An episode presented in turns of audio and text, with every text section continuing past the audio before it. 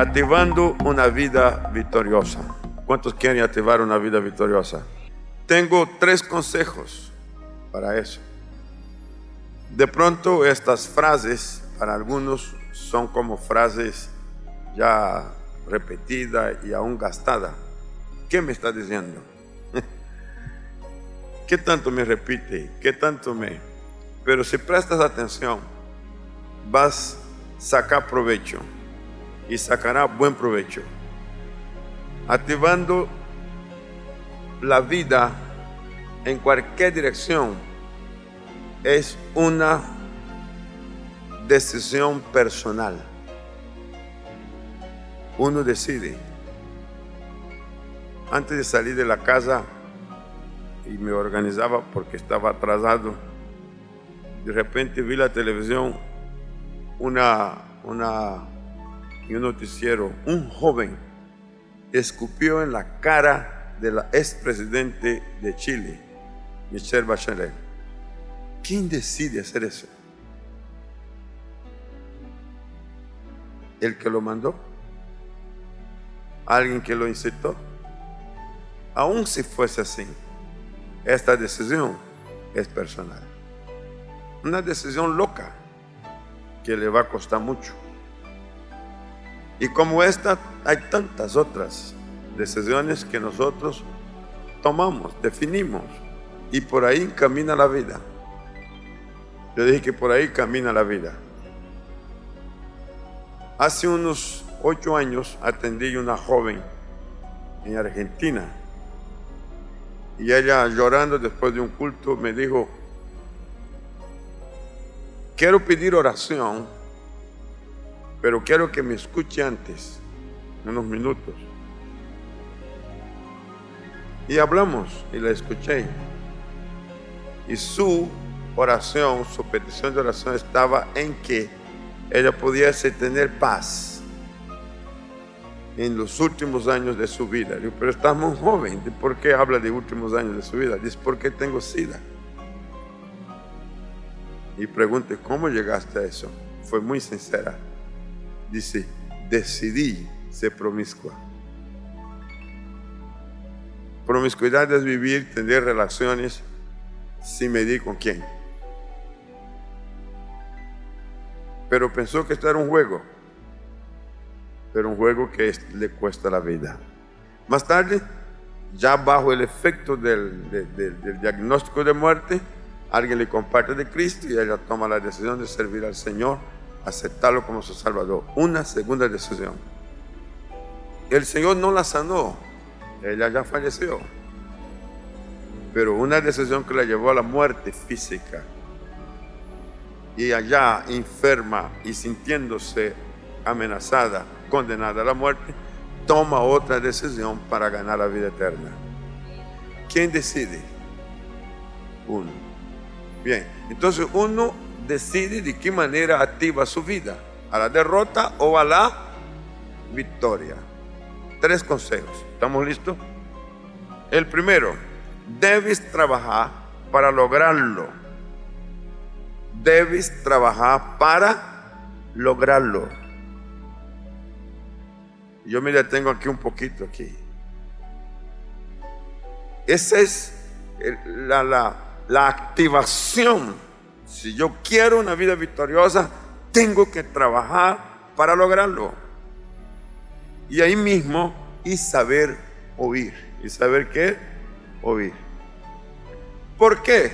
Incluyo el trabajo y el oír, los dos verbos, porque si no aprendemos a oír y a seleccionar a quién estamos oyendo, podemos sufrir trastornos terribles. Una voz equivocada puede causar desvío del propósito. Dije que una voz equivocada puede causar desvío del propósito. El mundo está lleno de voces y esta suena en la misma casa, entre amigos, afuera, en la calle, en el colegio, en la universidad, aún dentro de la iglesia. Una casa como esta que tiene tantas sillas y puede sentarse tanta gente y se encuentra tantísimas personas durante una semana. Hay gente acá que habla bien y hay gente aquí que habla mal. Y usted aún dentro de la iglesia tiene que saber a quién está oyendo. Porque hay gente que viene con una frustración, un grado de frustración tan grande que le cuesta y toma tiempo salir de él. Y mientras esta persona no sale, su manera de hablar es tal como vino. Cuestiona, duda, está siempre con una situación de inconformidad. Observa todo, desconfía de todo y puede, si no tiene cuidado, afectar a muchos otros. Así. Y hay otros que no importa cuántos años esté en la casa de Dios, gusta la casa gusta el lugar, gusta estar con, pero ellos nunca pueden cambiar su forma de hablar negativa, eh, censurando, acusando, lleno de una actitud incorrecta y estar hablando adentro de la misma casa de Dios. Usted y yo ganamos cuando aprendemos a oír. Yo dije, ganamos cuando aprendemos a oír. ¿Cuántos pueden dar gloria a Dios por eso? Fíjese lo que Dios preguntó a Adán. ¿Quién te enseñó que estabas desnudo?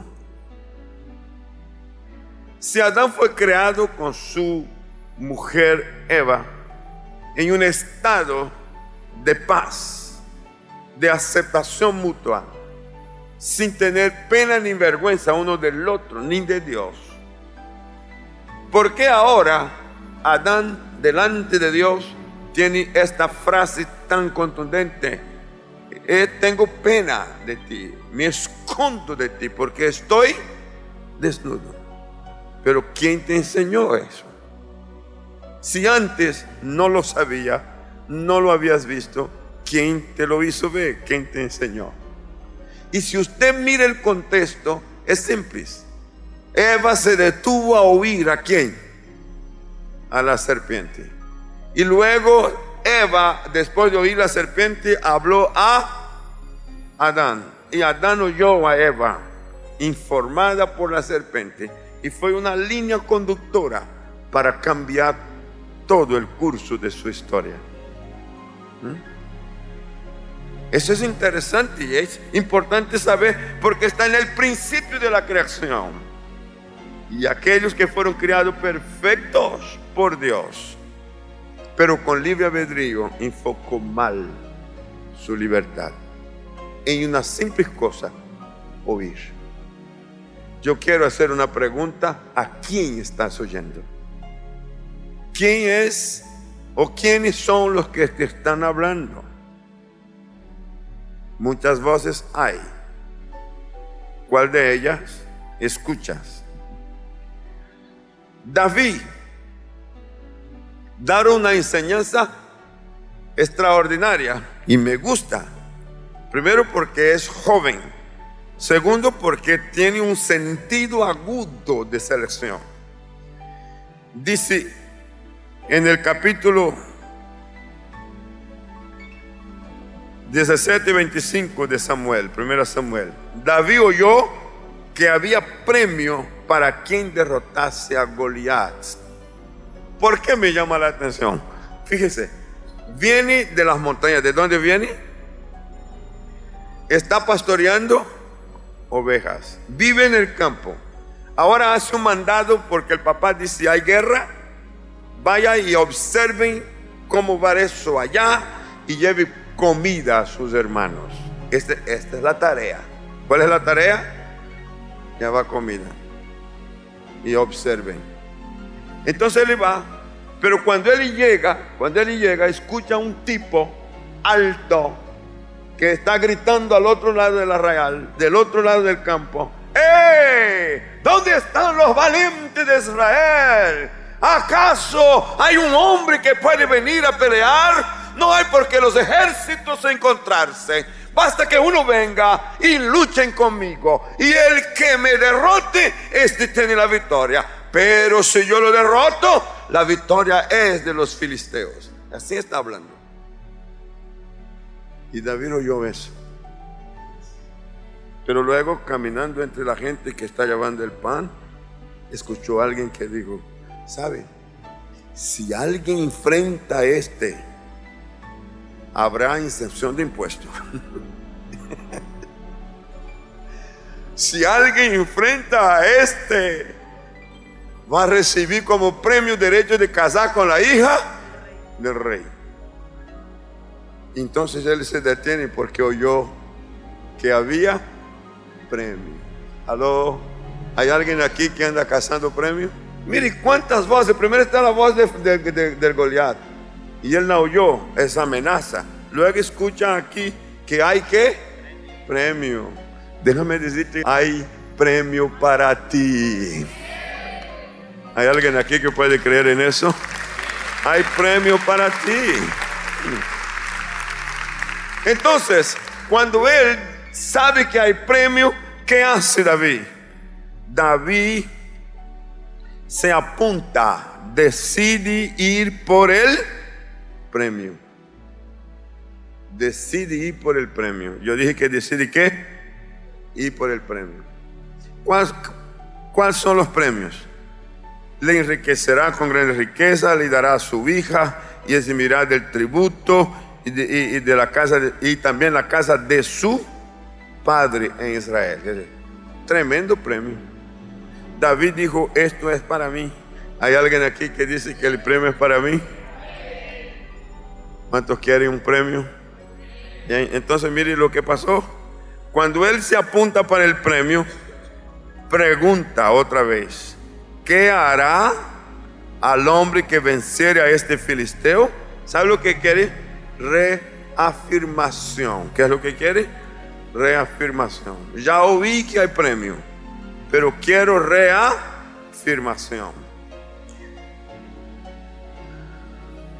¿Sabe? Esta es una actitud ganadora. Cuando una persona sabe oír, busca reafirmación. Buscó y le dijeron las mismas cosas. Pero cuando él está siendo informado otra vez por personas, su hermano, su hermano se levanta. Estoy en el versículo 28 y ahí va a aparecer entendimiento y es impedimiento. ¿Emprendimiento a qué? Aparece con la voz de su hermano. ¿Por qué? Si él es hermano, supuestamente se está interesado en hacer algo, debe ayudarlo. Pero no, su hermano reacciona con rabia, reacciona con enojo, reacciona con un llamado de atención a David. Mire el texto. Y oyéndole hablar Eliab, su hermano mayor, con aquellos hombres, se incendió en ira contra David y dijo, ¿para qué has descendido acá? ¿Y a quién has dejado aquellas pocas ovejas en el desierto? Y mire la frase clásica, yo conozco tu soberbia y la malicia de tu corazón, que para ver la batalla has venido. Así lo juzgó su hermano. Tremendo impedimento. Oyó la voz del Goliat, oyó la voz del premio y ahora está oyendo qué voz? La voz del impedimento. ¿Sabe? Si tú estás dispuesto a ser una persona victoriosa, téngalo por seguro que va a haber una voz de impedimento dije que va a haber una voz de impedimento. La voz que querrá poner obstáculo, desanimar, avergonzarte, disminuirte, poner duda, crear conflicto dentro de ti. Y esta voz puede ser que esté dentro de su propia casa. Dentro de su propia casa. David podría haber oído la voz de su hermano y aceptado el regaño. es mi hermano mayor, él sabe lo que dice y punto. Y ponerse quieto y volver a su casa. Pero no, ¿sabe lo que hace David? Apartándose de él. Wow. Si estás hablando mal, si estás quitando mi fuerza, si me estás avergonzando, si me estás eh, eh, impidiendo a que yo alcance con honor, con lo que creo que puedo hacer en fe, no quiero seguir oyéndote a ti. Esta es una actitud ganadora. Cuando salgas de tu casa, salgas para ganar. Cuando salgas a tu trabajo, a tus negocios, a tu empresa, salgas para ganar. El espíritu que está en ti es un espíritu victorioso. A partir del momento que emprendas la salida de tu casa, dile a ti mismo, voy a ganar. Y, y, una vez la actitud interna, ella domina la externa. La actitud interna domina la externa. Propóngase y verá. Yo dije que propóngase y verá. Los ganadores tienen cosas. Es que cree que van a ganar. Yo dije que cree que van a ganar. Oh, entonces la decisión de David es que yo voy por el premio y voy a ganar. Y mire lo que dice David, verso 31. Dice, fueron oídas las palabras que David había dicho y las refirieron delante de Saúl. Y él lo hizo venir y dijo David a Saúl, ¿quién dijo? No. ¿Quién habló? ¿Saúl o David? David, pero ¿quién es el rey? ¿Pero quién habló? David. ¿Qué dijo al, rey. ¿Cómo le parece? Qué, maravilla. Oiga, no desmayen. Sí, tu corazón no desmaye. La gente no desmaye. No hay ninguna causa para eso. ¿Qué es lo que está diciendo David? Yo estoy dispuesto a ganar. Yo estoy dispuesto a qué? A ganar tu siervo irá. ¿Quién irá? Tu siervo irá. Y peleará contra este filisteo.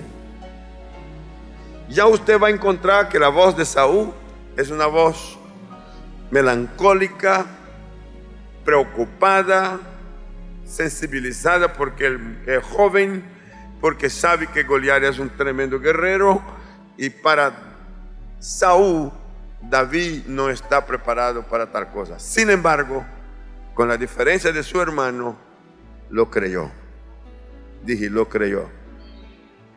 Habrá gente que desconfiará de ti por un momento, pero luego creerá. Yo dije, habrá gente que por un momento desconfiará de ti, pero luego creerá. Y cuando lo creyó, ofreció su armadura. David lo probó y dijo, no me sirve. No, no me sirve. Entonces yo no puedo batallar contra un enemigo con armaduras de otro. Wow. Está bien la voluntad de dar la armadura, de ser solidario, pero no me sirve. Yo voy con lo que tengo. ¿Con qué? Con lo que tengo. ¿Qué tengo? Destreza. ¿Qué es lo que tengo? destreza. ¿Qué es lo que tengo? Destreza. ¿Y en qué consiste la destreza? La destreza del hombre del campo, que trabaja con piedra, con onda, que se enfrenta con los animales, que está dispuesto a, enfrentarse con un león, con un oso, y no huye, sino que está dispuesto a... No hay tarea sin riesgo. ¿Aló? ¿Quieres ser un profesional? Hay riesgo. ¿Quieres tener un diploma que te acredite para ser una persona exitosa? Hay riesgo. ¿Quieres enfrentar una vida de comercio, de negocio? Hay riesgo. ¿Quieres enfrentar una vida de industria? Crear un producto, salir adelante con una fábrica? Hay riesgo. ¿Quieres manejar economía?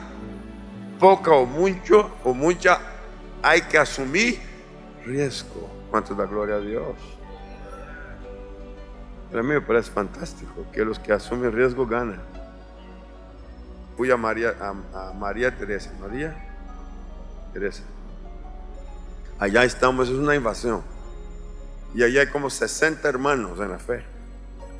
Y la primera vez que yo fui con el pastor Daniel Sánchez, que es el que trabaja en esta área, eh, fui y vi el lugar, todo casitas pobres. No hay agua, la luz llega nomás con una redcita y un lugar pobre. Pero la congregación está allí. Y fuimos a comprar un lote. Y luego a, a buscar más. Pero cuando ando por el lugar, me doy cuenta de la necesidad tan grande que hay ahí. Sobre todo presente y futuro. Y el Espíritu Santo me activa. ¿Sabía usted que el Espíritu Santo nos activa? Sé solidario con el pueblo. Bueno, lo cierto es que se compró entre casas y lotes y eso como dos mil metros cuadrados de terreno. Entonces, ¿qué necesita aquí? Agua. Y comenzamos a andar y de repente me detuve en un lugar y sentí que había agua, agua debajo de mis pies. Y le dije, aquí hay agua. Aquí hay agua. Pues estamos en un cerro. Aquí hay agua. Pero el lote no es nuestro.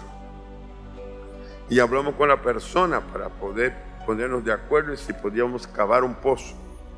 La persona fue renuente y dijo que no pero que sí vendía. Entonces compré el lote. Pues no piense que son millones, son lotes de invasión. Entonces lo que vende es la mejora. Creo que costó 5 millones de pesos. 5 millones la mejora. Y lo compramos. Y ya. Y llamó el posero. Y digo, venga, y lo llevamos. Y él miró todo. Y, pero ¿dónde cree usted? Diga aquí, aquí, aquí. Camine por todos los demás Como usted es el que conoce más que yo, mire todo y, me dice, si hay otro lugar que usted siente que hay agua, pues para allá vamos. Pero si no es aquí. Y dio la vuelta y todo y volvió y dijo aquí. Bueno, y ahí comenzamos. 10 metros, nada. 15 metros, nada. 20 metros, nada. 22 metros, nada. Y se me vino el hombre y digo, oh, qué vergüenza. Ya estamos a los 22 metros y nada, lo que hay es piedra. Entonces hay un dicho entre los que fura cavan pozo de, una, de, un, de un elemento que se llama azogue que es el que pone para atraer las aguas, pero tú tienes que tener señal de agua. Entonces me dijo, hay una señal que ya la tengo por acá. Digo, ¿y el azogue dónde está? Entonces, cabemos un metro más.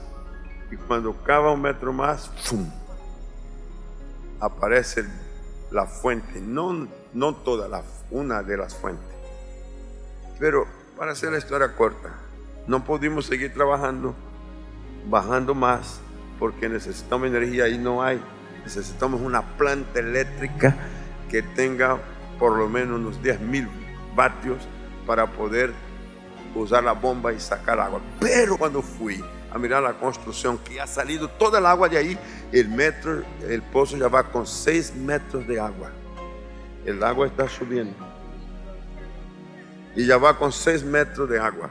El joven que está trabajando sacando agua dice, es que saco mañana, tarde, mañana y tarde y, en vez de bajar sube. Ay.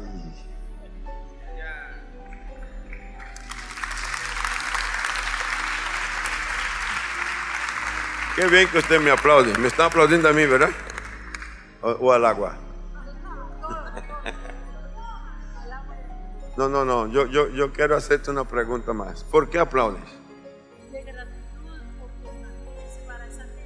¿Ah? ¿Por qué? Por la decisión suya. Por la obra que está haciendo. Porque yo escuché. ¿Por qué? Por las maravillas del Señor. ¿Qué más? ¿Sabe que todo eso pudiera haber sido cancelado si simplemente yo aceptara que no se podía acabar? No, a ver, está bien, bien, pero ahorita yo estoy, estoy, estoy no cierre. Estoy no cierre. ¿Cuál es el punto aquí? Es, es hacerlo, es hacerlo, hacerlo. Si te rindes, pierdes. Si no vas hasta el fin, pierdes. Si no asumes el riesgo, pierdes. ¿Sabe usted cuánta gente ha dejado de ganar porque simplemente no persistieron un poquito más? Oh. Si tienes una actitud ganadora, si tienes una posición ganadora, sé y va hasta el fin. Acabas de oír una palabra de nuestro pastor y misionero José Satirio dos Santos. Somos Centro Cristiano, una plataforma misionera a las naciones hace más de 40 años. Suscríbete ya a nuestro canal de YouTube Iglesia Cúcuta y no te pierdas de las bendiciones que Dios tiene para ti. Juntos podemos seguir haciendo misiones. Con tu oración y generosidad podemos llegar más lejos. Si deseas unirte, da clic en el botón donar identificado con forma de corazón. Bendiciones.